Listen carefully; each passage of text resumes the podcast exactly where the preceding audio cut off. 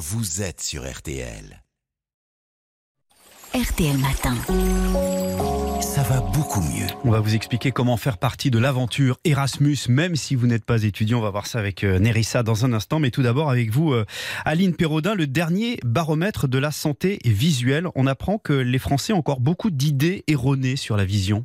Oui, par exemple, 40% des Français pensent que ne pas mettre ses lunettes permet de faire travailler ses yeux. Or, c'est faux complètement.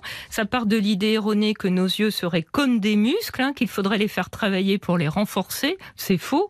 Porter des lunettes ou des lentilles de contact ne les rend pas paresseux, mmh. ça ne les affaiblit pas, m'a confirmé le docteur Barbara Hamlin, ophtalmologue et vice-présidente de la Société française d'ophtalmologie, qui regrette d'ailleurs que 42% des Français ne portent pas leurs lunettes pour conduire, estimant que ça va pas les gêner, alors que quand même 90% des informations nécessaires à la conduite passe par la vue. Mmh.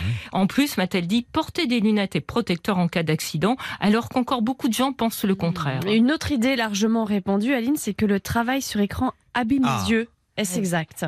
Alors, ça ne provoque pas de maladie de l'œil, mais lorsqu'on reste longtemps devant un écran, c'est vrai, les muscles assurant l'accommodation de près sont en permanence sollicités, ce qui va entraîner une fatigue visuelle. En plus, quand on fixe quelque chose de près, on cligne moins des yeux et c'est la raison pour laquelle on peut avoir les yeux plus secs et mhm. ressentir des picotements. Alors, pour les reposer, on peut poser son regard au loin toutes les 20 minutes pendant au moins 20 secondes et pour relâcher les tensions oculaires, ben, on peut faire le palming ça consiste bah, ça consiste à fermer les yeux, allez-y, et à poser quelques minutes la paume des mains sur les yeux de façon à les occulter sans appuyer dessus. D'accord, très bien. Bon, moi je ferai ça. Et les écrans. Rien, je vois pas Marina, ça va mieux.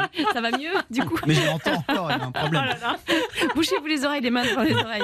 Bon, les écrans peuvent aggraver la myopie, en revanche, non? Alors c'est vrai, chez les enfants et chez les jeunes adultes, regardez longtemps de près, mais que ce soit un écran ou un livre, hein, ça peut effectivement favoriser la myopie. Mais une fois que la myopie est stabilisé chez l'adulte, ça n'est plus le cas. Chez les plus jeunes, le manque de lumière naturelle contribue aussi à la myopie en favorisant la croissance de l'œil. Un œil myope est en effet un œil trop mm. long.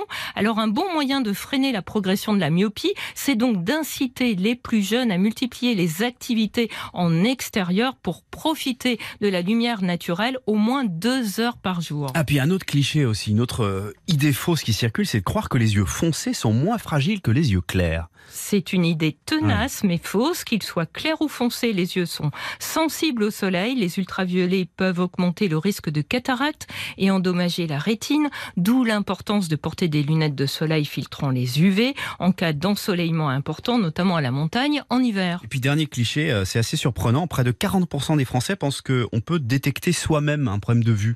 Ah, pourtant, des maladies comme le glaucome hein, ne donnent pas de symptômes à leur début. Or, plus on les détecte tôt et plus vite on les prend en charge, meilleur est le pronostic visuel.